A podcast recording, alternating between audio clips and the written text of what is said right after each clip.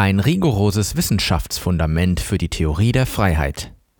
Theorie und Geschichte. Zitat die Sprossen der menschlichen Geistesanstrengungen, die Ideen und Werturteile, die die individuellen Handlungen leiten, können nicht auf ihre Gründe zurückgeführt werden und sind in diesem Sinn endgültige Daten. Zitat Ende. Ludwig von Mises, 2014, Theorie und Geschichte. In seiner Studienzeit in Wien beschäftigt sich Mises intensiv mit geschichtlichen Fragestellungen. Er erkennt frühzeitig, dass sich aus der Betrachtung geschichtlicher Episoden des menschlichen Handelns keine Gesetzmäßigkeiten ableiten lassen. Weil sich in der Vergangenheit etwas in einer bestimmten Weise zugetragen hat, bedeutet das nicht, dass es keine andere Entwicklung hätte geben können. Zudem erkennt er, dass es stets einer Theorie bedarf, um geschichtliche Aufzeichnungen zu erfassen und sinnvoll zu interpretieren, dass es keine theorielose Interpretation geschichtlicher Geschehnisse geben kann. Für seine weiteren wissenschaftlichen Arbeiten erweist sich die Unterscheidung zwischen Geschichte und Theorie, die auch schon Karl Menger betont hat, als höchst bedeutsam. Im Jahr 1957 veröffentlicht Mises sein Spätwerk Theory and History, an Interpretation of Social and Economic Evolution. Es erscheint 2014 auf Deutsch unter dem Titel Theorie und Geschichte, eine Interpretation sozialer und wirtschaftlicher Entwicklung. Es ist Mises vierte und letzte große Arbeit. Als das Buch in den Vereinigten Staaten von Amerika erstmalig erscheint, ist Mises 77 Jahre alt. Theorie und Geschichte ist ein höchst inhaltsstarkes Werk. Es gibt den erkenntnistheoretischen Zugang zu Mises wissenschaftlicher Methode der Praxeologie. Zugleich setzt er sich eingehend mit, wie er zeigt, fehlerhaften Alternativen wie zum Beispiel Historismus, Scientismus und dem marxistischen dialektischen Materialismus auseinander. Gleichwohl zählt Theorie und Geschichte zu Mises weniger bekannten Schriften. Ein Grund dafür könnte sein, dass die erkenntnistheoretischen und philosophischen Überlegungen, die darin vorgetragen werden, für die moderne Wirtschaftswissenschaft unbequem sind und daher vielleicht gern übergangen, zumindest jedoch beiseite geschoben werden. In dem Werk rationalisiert und verteidigt Mises im Kern noch einmal den methodologischen Individualismus, eine zentrale Einsicht in der Wirtschafts- und Soziallehre, verstanden als a priorische Handlungswissenschaft. Warum widmet er sich in seinem Spätwerk noch einmal mit Nachdruck genau diesem Thema? Vermutlich, weil er erkennt, dass die wissenschaftliche Ignoranz oder Abkehr von der Erkenntnis, dass der Mensch handelt und dass das Handeln stets ein individuelles ist, freiheitsfeindlichen totalitären Ideologien in die Hände spielt, ihnen den Weg ebnet, wie es das 20. Jahrhundert, ein Jahrhundert, das in vielen Teilen der Welt einen menschenverachtenden Totalitarismus hervorgebracht hat, unmissverständlich gezeigt hat. Zitat es kam den liberalen Philosophen des 18. und 19. Jahrhunderts nicht in den Sinn, dass eine neue Ideologie aufleben könnte, die entschlossen alle Prinzipien der Freiheit und des Individualismus ablehnen würde und die die totale Unterwerfung des Individuums unter die Bevormundung einer paternalistischen Macht als das wünschenswerteste Ziel politischen Handelns, das edelste Ziel der Geschichte und der Erfüllung aller Pläne, die Gott bei der Erschaffung des Menschen im Blick hatte, proklamieren würde. Nicht nur Hume, Condorcet und Bentham, sondern sogar Hegel und John Stuart Mill hätten sich geweigert, es zu glauben, wenn einige ihrer Zeitgenossen prophezeit hätten, dass im 20. Jahrhundert die meisten Schriftsteller und Wissenschaftler Frankreichs und der angelsächsischen Nation begeistert von einem Regierungssystem schwärmen werden, das alle Tyrannei der Vergangenheit in der mitleidlosen Verfolgung von Andersdenkenden und im Eifer, das Individuum jeder Möglichkeit spontaner Aktivität zu berauben, überbietet. Sie hätten einen Menschen als Irren angesehen, der ihnen erzählt hätte, dass die Abschaffung der Freiheit aller Bürgerrechte und der Regierung, die auf der Zustimmung der Regierten fußt, Befreiung genannt werden würde. Doch all dies ist geschehen. Zitat Ende. Mises Eintreten für eine freiheitserhaltende Wissenschaftslehre ist intellektuell kompromisslos. Er sieht, dass die Freiheit letztlich ganz verloren geht, wenn man in der Nationalökonomie beginnt, die Freiheit des Individuums zu relativieren. Zitat Natürlich werfen die Verfechter des Totalitarismus ein, dass das, was sie abschaffen wollen, nur die wirtschaftliche Freiheit sei und dass alle anderen Freiheiten davon unberührt blieben. Aber Freiheit ist unteilbar. Die Unterscheidung zwischen einer wirtschaftlichen Sphäre des menschlichen Lebens und Handelns und einer nichtwirtschaftlichen Sphäre ist der übelste ihrer Irrtümer. Wenn eine allmächtige Autorität die Macht hat, jedem Individuum die Aufgaben, die es zu erfüllen hat, vorzuschreiben, kann nichts von dem, was übrig bleibt, Freiheit genannt werden. Er hat nur die Wahl zwischen strengem Gehorsam und Hungertod. Zitat Ende. Die klare Bestimmung und feste Begründung des erkenntnistheoretischen Fundaments der Nationalökonomie ist für Mises daher alles andere als eine akademische Fingerübung oder praxisferner Zeitvertreib. Sie entscheidet vielmehr darüber, was als ökonomisch richtige und als falsche Theorie angesehen wird. Gleich zu Beginn in der Einleitung von Theorie und Geschichte wird die Notwendigkeit für einen methodologischen Dualismus herausgestellt. Dass sich die wissenschaftliche Methode in der Nationalökonomie grundlegend und notwendigerweise unterscheiden muss von der wissenschaftlichen Methode, die in den Naturwissenschaften angewendet wird. Damit weist Mises die Forderung der Neopositivisten, die nach einer Einheitswissenschaft rufen, zurück. Im Zentrum steht sein Argument, dass das Erkenntnisobjekt in der Wissenschaft des menschlichen Handelns ein ganz anderes ist als das in den experimentellen Natur- bzw. Erfahrungswissenschaften. Die Naturwissenschaften beschäftigen sich mit Naturphänomenen wie Atomen, Molekülen oder Planeten. Diesen Erkenntnisobjekten ist gemeinsam, dass sie keine eigenen Ziele verfolgen, keine Werte und keine Vorlieben haben. Sie wählen nicht zwischen verschiedenen Handlungsalternativen aus, sondern reagieren lediglich auf bestimmte Stimuli, und zwar in einer im Prinzip immer gleichen Art und Weise, die sich im Zuge von Ursache-Wirkungsbeziehungen erkunden lässt. Ganz anders stehen die Dinge in der Nationalökonomie. Das Erkenntnisobjekt ist hier der handelnde Mensch. Anders als die Erkenntnisobjekte der Naturwissenschaft wählt der Handelnde seine Ziele. Um seine Ziele zu erreichen, setzt er Mittel ein. Menschen haben Verstand und die Fähigkeit zu lernen, und ihre Ziele und auch die Wahl der Mittel ändern sich im Zeitablauf. Meinungen und Ansichten der Handelnden können nicht mit naturwissenschaftlichen Mitteln prognostiziert werden. In den Naturwissenschaften steht das Aufspüren von Ursache-Wirkungsbeziehungen im Vordergrund. Ein einfaches Beispiel dafür lautet, wie verhält sich ein Körper, wenn er erhitzt wird? Der Naturforscher sucht nach Gesetzmäßigkeiten, nach Konstanten, die die Beziehung zwischen Ursache und Wirkung beschreiben, beispielsweise die Beziehung zwischen Wärme und Ausdehnung eines Körpers. Dieses Vorgehen ist in den Naturwissenschaften fruchtbar. In der Wissenschaft des menschlichen Handelns ist es jedoch zum Scheitern verurteilt. Handelnde Menschen reagieren, wie bereits angeführt, auf einen bestimmten Impuls zu unterschiedlichen Zeiten unterschiedlich. Im Bereich des menschlichen Verhaltens gibt es keine Konstanten in dem Sinne, dass der Handelnde auf einen bestimmten Impuls immer und überall gleich reagiert, wie es in den Naturwissenschaften durchaus der Fall sein kann. Das wissenschaftliche Vorgehen in der Naturwissenschaft ist somit in der Wissenschaft des menschlichen Handelns nicht anwendbar. In den Naturwissenschaften lassen sich in Laborexperimenten Fragestellungen im Zuge von reproduzierbaren Experimenten untersuchen, wie etwa die Untersuchung zur Fallgeschwindigkeit eines Steines. Derartige Experimente können unter gleichen Bedingungen, wenn im Versuchsaufbau keine Fehler begangen werden, in beliebiger Zahl wiederholt werden. Im Bereich des menschlichen Handelns gibt es hingegen keine derartigen reproduzierbaren Experimente. Das menschliche Handeln ist, denknotwendig, einzigartig und nicht wiederholbar.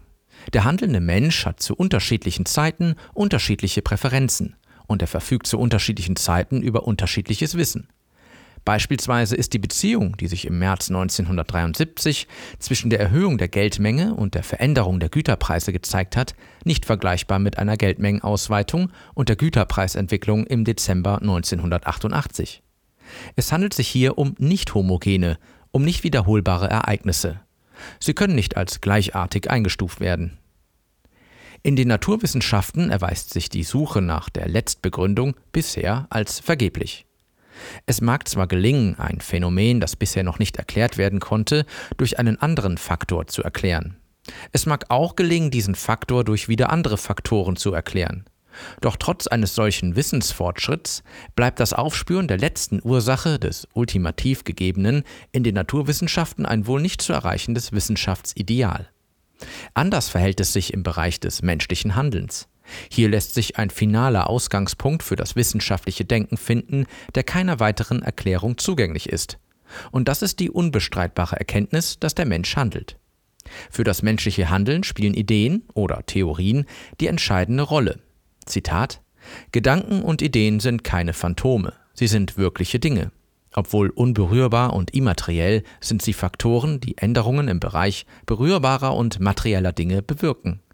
Sie werden von irgendeinem unbekannten Prozess, der im Körper eines menschlichen Wesens abläuft, erzeugt und können nur durch die gleiche Art von Prozess, der im Körper des Schriftstellers oder eines anderen menschlichen Wesens abläuft, wahrgenommen werden. Sie können insoweit kreativ und originell genannt werden, als der Impuls, den sie aussenden, und die Veränderungen, die sie bewirken, von ihrem Auftreten abhängen. Wir können über das Leben einer Idee und die Auswirkungen ihrer Existenz ermitteln, was wir wollen. Über ihre Geburt wissen wir nur, dass sie durch ein Individuum erzeugt wurde. Ihre Geschichte können wir nicht weiter zurückverfolgen. Das Auftreten einer Idee ist eine Erneuerung, eine neue Tatsache, die der Welt hinzugefügt wird. Es ist für den menschlichen Verstand wegen der Lückenhaftigkeit unseres Wissens der Ursprung von etwas Neuem, das vorher nicht existierte. Zitat Ende. An diesen Einsichten, dass der Mensch handelt und dass im menschlichen Handeln Ideen zum Ausdruck kommen, entzündet sich die Kritik der Neopositivisten. Zitat Die Wissenschaft des menschlichen Handelns geht von der Tatsache aus, dass Menschen absichtsvoll Ziele anstreben, die sie gewählt haben. Es ist genau dieses, das alle Spielarten des Positivismus, Behaviorismus und Panphysikalismus entweder allesamt leugnen oder es stillschweigend übergehen. Zitat Ende. Der Satz, der Mensch handelt, lässt sich nicht widerlegen. Er gilt a priori. Und mit wissenschaftlichen Mitteln lässt sich keine Beziehung aufzeigen, die zwischen Ideen, die das menschliche Handeln bestimmen, und den Faktoren bestehen, die sie bestimmen.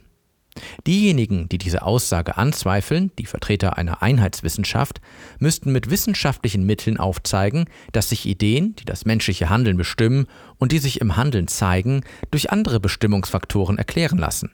Doch es ist bislang nicht gelungen zu erklären, wie äußere Geschehnisse, ob nun physikalische, chemische und biologische, die Ideen und Werturteile der Handelnden systematisch beeinflussen. Wollte man den Satz, der Mensch handelt, anzweifeln und damit gleichzeitig auch behaupten, menschliches Handeln ließe sich durch äußere Geschehnisse erklären, so würde das zu einem unauflösbaren Widerspruch führen. Zitat Sogar die fanatischsten Anhänger der Sekte der Einheitswissenschaft schrecken davor zurück, für diese plumpe Formulierung ihrer grundlegenden These unzweideutig einzustehen. Es gibt gute Gründe für diese Zurückhaltung. Solange noch keine bestimmte Beziehung zwischen Ideen und physikalischen oder chemischen Geschehnissen entdeckt worden ist, die als regelmäßige Abfolge auftritt, bleibt die positivistische These eine erkenntnistheoretische Behauptung, die nicht von wissenschaftlich gebauten Experimenten abgeleitet ist, sondern aus einer metaphysischen Weitsicht. Zitat Ende. Die Ideen, die das menschliche Handeln bestimmen, können als das ultimativ Gegebene angesehen werden. Solange die Ideen sich nicht mehr auf etwas zurückführen lassen, das sie erklärt, findet das handlungswissenschaftliche Denken seinen Ausgangspunkt an der Erkenntnis, dass der Mensch handelt. Mises verteidigt den methodologischen Individualismus mit praxiologischen Mitteln. Es sind Individuen, die handeln. Gruppenhandeln lässt sich stets zurückführen auf individuelles Handeln.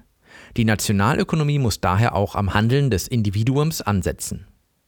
Kehrt sich die Wirtschaftswissenschaft vom methodologischen Individualismus ab und ersetzt ihn durch eine Kollektiv-Sozialwissenschaftslehre, wird freiheitsfeindlichen Programmen Tür und Tor geöffnet. Zitat das, was jene antrieb, die Ersetzung der Wissenschaft des menschlichen Handelns durch die Sozialwissenschaften anzuregen, war natürlich ein bestimmtes politisches Programm. In ihren Augen wurden die Sozialwissenschaften konstruiert, um die Sozialphilosophie des Individualismus zu vernichten. Die Verteidiger der Sozialwissenschaften erfanden und verbreiteten die Terminologie, die die Marktwirtschaft, in der jedes Individuum danach strebt, seine eigenen Pläne zu verfolgen, als Planlosigkeit und daher als chaotisches System kennzeichnet und den Begriff Plan den Entwürfen einer Agentur vorbehält, welche, unterstützt oder identisch mit der Polizeimacht der Regierung, alle Bürger daran hindert, ihre eigenen Pläne und Entwürfe zu verfolgen. Man kann die Rolle kaum überschätzen, die die Gedankenverbindung, geknüpft durch diese Terminologie, bei der Formung der politischen Grundsätze unserer Zeitgenossen spielt. Zitat Ende. In Theorie und Geschichte setzt sich Mises mit den Lehren, die den methodologischen Individualismus ablehnen, relativieren oder zu hintertreiben suchen, eingehend auseinander und weist sie als unzutreffend zurück.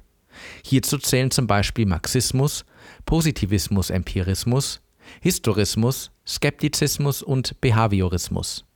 Zunächst nimmt sich Mises einer zentralen Behauptung der marxistischen Lehre an, die da lautet, Es sind die materiellen Produktivkräfte der Gesellschaft, die die gesellschaftliche Entwicklung und die gesellschaftlichen Produktionsverhältnisse, das heißt die Eigentumsverhältnisse, bestimmen. Gemäß der Marxischen Lehre sind es nicht die Ideen der Menschen, die ihr Handeln bestimmen. Vielmehr verhält es sich genau umgekehrt. Das gesellschaftliche Sein der Menschen, bestimmt durch die materiellen Produktivkräfte, bestimmt ihr Bewusstsein, formt ihre Ideen und leitet ihr Handeln. Leider verrät Marx seinen Lesern nicht, was er unter den materiellen Produktivkräften der Gesellschaft versteht. Gemeint sind aber vermutlich die technischen Gerätschaften der Produktion, die Hardware in Form von Werkzeugen und Maschinen. Dann aber gibt es ein Problem. Wenn mit den materiellen Produktivkräften der Gesellschaft technologische Errungenschaften gemeint sind, wie Werkzeuge und Maschinen, dann muss es sich zwangsläufig um Dinge handeln, die letztlich menschlichen Ideen entstammen. Es bedarf ohne Zweifel des menschlichen Handelns und damit der Ideen, die im menschlichen Handeln zum Ausdruck kommen, um Werkzeuge und Maschinen zu erstellen. Sie fallen schließlich nicht vom Himmel. Der Ursprung der Produktionsmittel und Produktionsweisen ist nichts Materielles, sondern liegt in Ideen, in Gedanken, die menschliches Handeln leiten. Es ist also genau andersherum, wie es die marxistische Behauptung vorgibt. Nicht die gesellschaftlichen Produktionsverhältnisse bestimmen die Ideen der Menschen und ihr Handeln, sondern es sind die Ideen, die das menschliche Handeln und damit die materiellen Produktivkräfte bestimmen. Die marxistische Behauptung, die materiellen Produktivkräfte seien das höchste Ding und dass alles Gesellschaftliche daraus erwächst, lässt sich nicht aufrechterhalten. Auch die marxistische Behauptung, die Existenz der Gesellschaft, die Marx als Produktionsverhältnisse bezeichnet, sei von den materiellen Produktionsfaktoren bestimmt, lässt sich als unzutreffend zurückweisen. Die Existenz der materiellen Produktionsfaktoren setzt vielmehr voraus, dass es bereits eine menschliche Kooperation gibt, dass sich bereits Produktionsverhältnisse herausgebildet haben.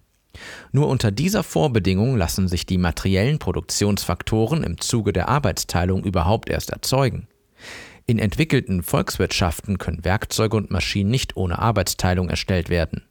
Ihre Produktion erfordert soziale Zusammenarbeit, sie bedingt gesellschaftliche Arbeitsteilung. Folglich lässt sich die Existenz der Gesellschaft nicht auf die materiellen Produktivkräfte zurückführen. Umgekehrt wird ein Schuh daraus. Weil es zwischenmenschliche Kooperation und damit die Produktionsverhältnisse bereits gibt, lassen sich die marxistischen Produktivkräfte erschaffen. Zitat Die Produktionsverhältnisse und somit nicht das Produkt der materiellen Produktivkräfte, sondern umgekehrt die unverzichtbare Bedingung ihrer Hervorbringung. Zitat Ende. Mises setzt sich in Theorie und Geschichte auch eingehend mit dem Historismus auseinander. Er wurde in Deutschland Ende des 18. Jahrhunderts als eine Gegenbewegung auf die Sozialphilosophie des Rationalismus entwickelt und in seinem Selbstverständnis will der Historismus eine erkenntnistheoretische, eine wissenschaftliche Methode sein. Erkenntnis soll aus dem Verstehen des geschichtlichen Geschehens gewonnen werden, so die Vertreter des Historismus. Dazu sind umfangreiche Beobachtungsreihen und sorgfältig ausgeführte Material- und Aktensammlungen zu beschaffen, die dann von den Gelehrten durchzuarbeiten und durch Intuition, durch Eingebung des Forschers subjektiv zu deuten sind.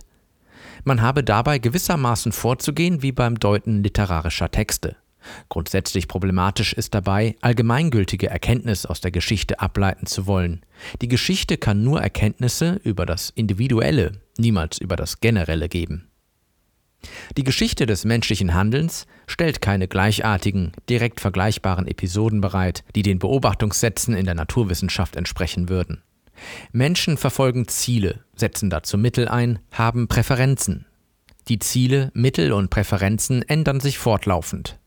Was sich in der Vergangenheit zugetragen hat, hat unter ganz bestimmten Bedingungen stattgefunden. Die Präferenzen der Menschen, ihr Wissen, ihre Fähigkeiten zu einem Zeitpunkt sind einmalig, sind nicht die gleichen zu einem anderen Zeitpunkt. Zudem ist das menschliche Handeln das Ergebnis einer Vielzahl von Einflussfaktoren. Es ist nicht möglich, die Wirkung eines Einflussfaktors auf das zu Erklärende gesondert zu beobachten und alle anderen Faktoren konstant zu halten. Aus diesem Grund zieht Mises auch eine scharfe Trennungslinie zwischen Geschichte und Theorie. Sie stehen sich in einem unüberbrückbaren Gegensatz gegenüber. Durch geschichtliche Ereignisse lassen sich ökonomische Gesetzmäßigkeiten, die es im Bereich des menschlichen Handelns zweifelsohne gibt, zwar illustrieren, jedoch lassen sie es nicht zu, ökonomische Gesetzmäßigkeiten, Aussagen, die immer und überall Geltung beanspruchen können, zu gewinnen. Aus Sicht des Historismus gibt es keine Regelmäßigkeiten. etwa in dem Sinne, dass auf die Handlung A stets die Folge B eintritt. Der Historismus verneint, dass es Gesetzmäßigkeiten, dass es Ursache-Wirkungsbeziehungen gibt, die unabhängig von Zeit und Ort gelten. Damit bestreitet er die Möglichkeit, dass es eine Wissenschaft der Nationalökonomie gibt, die ökonomische Gesetze entdecken kann. Bei genauer Überlegung entpuppt sich der Historismus jedoch als widersprüchlich. Um das zu zeigen, sei zunächst eine Gedankenübung angestellt. Man nehme folgende Aussage. Alles ist unsicher und das ist sicher. Bei dieser Aussage handelt es sich um einen offenen Widerspruch. Wenn alles unsicher ist, muss die Aussage alles ist unsicher auch unsicher sein und kann nicht sicher sein, wie behauptet. Nun betrachten wir die Aussage alles ist unsicher und das ist sicher. Hier handelt es sich um einen impliziten Widerspruch, indem man sagt, alles ist unsicher und das ist unsicher, verneint man den Wahrheitsgehalt des Satzes alles ist sicher. Mit den gleichen logischen Schlussfolgerungen lässt sich auch der innere Widerspruch des Historismus aufdecken. Der Historismus behauptet, dass es keine Regelmäßigkeiten, keine unverrückbaren Maßstäbe gibt, die es erlauben, geschichtliche Vorgänge sinnvoll zu interpretieren. Um aus den historischen Materialsammlungen wissenschaftliche Erkenntnis zu gewinnen, müsse man sich auf die subjektive Eingebung, die Intuition, das gefühlsmäßige Erfassen des Forschers verlassen. Wenn aber jede Regelmäßigkeit verneint wird, wenn alles der subjektiven Deutung anheimgestellt wird, ist die Aussage, alles obliegt der subjektiven Deutung ein logischer Widerspruch. Gleiches gilt für die Aussage, es gibt keine Regelmäßigkeit. Die Aussage, dass alles der subjektiven Deutung unterliege, beansprucht Allgemeingültigkeit, in dem Sinne, dass diese Aussage nicht subjektiv deutbar ist. Und das widerspricht der Aussage, dass alles der subjektiven Deutung unterliegt. Würde man hingegen davon ausgehen, dass mit der Aussage alles unterliegt der subjektiven Deutung eine Regelmäßigkeit zum Ausdruck kommt, wird auch hier ein Widerspruch offenkundig. Sie widerspricht dem Historismus, da er ja behauptet, dass alles der subjektiven Deutung unterliegt und dass es nichts Regelhaftes gibt.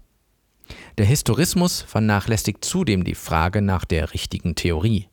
Man kann bekanntlich nicht theorielos an geschichtliche Daten herantreten. Das Meer der historischen Daten ist stumm. Man kann es nur zum Sprechen bringen, wenn man eine Theorie zur Anwendung bringt. Um geschichtliche Ereignisse erfassen und interpretieren zu können, kommt man nicht umhin, eine Theorie zu verwenden. Die Frage, woher die Theorien stammen, die der Historismus verwendet, und ob die von ihm verwendeten Theorien richtig oder falsch sind, wird nicht gestellt. Zusammenfassend ist daher zu sagen, dass der Historismus in sich widersprüchlich und als wissenschaftliche Methode in den Sozial- oder Wirtschaftswissenschaften abzulehnen ist. Er läuft auf einen Relativismus hinaus, der Tür und Tor öffnet, um die Wirtschaftswissenschaft durch Politik, Parteiideologien und Sonderinteressen zu vereinnahmen, wie es zur Zeit der historischen Schule in Deutschland ja auch geschah. An dieser Stelle ist es erhellend, sich kurz die Folgen des Historismus, die die Grundlage der jüngeren historischen Schule im Deutschen Reich gegen Ende des 19. Jahrhunderts und Beginn des 20. Jahrhunderts waren, zu vergegenwärtigen. Auf die desaströsen Folgen, die das Verfolgen der falschen wissenschaftlichen Methode hatte, weist beispielsweise der deutsche Ökonom Moritz J. Bonn 1873 bis 1965 unmissverständlich hin. Zitat die wirtschaftliche Erziehung der preußischen Bürokratie lag jahrelang in den Händen Schmollers und seiner Schüler. Ihr negatives Ergebnis wurde in der Inflationskrise nach dem Ersten Weltkrieg sichtbar. Die Bürokratie hatte von den Wirtschaftsbegriffen keine Ahnung. Es gab kaum jemand im preußischen oder im Reichsfinanzministerium, der etwas von Inflation wusste. In Österreich lagen die Dinge anders. Zudem hatte Schmollers Relativismus die Beamtenschaft von der Bedeutungslosigkeit sachverständiger Gutachter überzeugt. Seine Schüler hatten nicht gelernt, die Gegenwart mit dem Blick auf die Zukunft zu betrachten, sie waren gelehrt worden, nach rückwärts zu schauen. Sie konnten nicht sagen, was getan werden müsse, sie wussten nur, was getan worden war. Zitat Ende. Mises legt auch dar, warum der Behaviorismus als wissenschaftliche Methode der Nationalökonomie nicht überzeugen kann. Der Behaviorismus entstammt der Tier- und Kinderpsychologie, in der Reflexe und Instinkthandlungen untersucht werden. Er sieht das menschliche Verhalten als automatisches Reagieren auf äußere Faktoren. Allerdings kann er nicht erklären, warum unterschiedliche Menschen auf bestimmte Einflussfaktoren zu verschiedenen Zeiten unterschiedlich reagieren. Beispielsweise verkaufen bei einem Aktienmarktcrash die einen ihre Aktien, während andere sie bereitwillig kaufen. Ein schwerwiegenderes Problem des Behaviorismus ist das folgende. Wie der Neopositivismus verneint auch der Behaviorismus, dass der Mensch absichtsvoll handelt, dass sein Handeln Ausdruck von Wertschätzungen und Urteilen ist, dass er eine bestimmte Situation, einen bestimmten äußeren Umstand in einer ganz bestimmten Weise auffasst. Das aber ist eine absurde Position. Zitat Es ist unmöglich, die Reaktion des Menschen vorherzusagen, der von einem anderen mit den Worten Du Ratte angepöbelt wird ohne die Bedeutung zu berücksichtigen, die der angesprochene Mann dem Beiwort beimisst. Zitat Ende. Das Beispiel zeigt, man kann menschliches Handeln nicht beschreiben oder prognostizieren, ohne die Bedeutung zu berücksichtigen, die ein betreffender Mensch einer bestimmten Situation zuweist. Ob Marxismus, Historismus oder Behaviorismus, sie verneinen den von Mises geforderten Dualismus zwischen der Naturwissenschaft und der Wissenschaft des menschlichen Handelns. Sie wenden sich gegen den methodologischen Individualismus, sprechen ihren Mitmenschen die Befähigung ab, Ziele zu wählen und sich für den Einsatz von Mitteln zu entscheiden, um die gewählten Ziele zu erreichen. Gleichzeitig beanspruchen Marxisten, Historisten und Behavioristen, dass sie selbst sehr wohl befähigt sind, Ziele und Mittel zu wählen, vor allem auch zwischen verschiedenen wissenschaftlichen Methoden die richtige auswählen zu können. Auf der Grundlage ihrer Erkenntnisse entwerfen sie ihre Pläne, die sich keineswegs als automatische Reaktionen auf äußere Reize interpretieren lassen. Sie schlagen Politikmaßnahmen vor, durch die ihre Mitmenschen zu einem bestimmten Verhalten veranlasst werden sollen, damit ein politisch erwünschtes Ergebnis erzielt wird. Dass das totalitäre Züge trägt, kommt nicht von ungefähr. Die Freiheit wird zerstört, so hatte Mises erkannt, wenn in der Nationalökonomie bzw. den Sozialwissenschaften wissenschaftliche Methoden Einzug halten, die das handelnde Individuum als Dreh- und Angelpunkt des wissenschaftlichen Nachdenkens aus dem Auge verlieren, es verdrängen oder gar ganz abschaffen.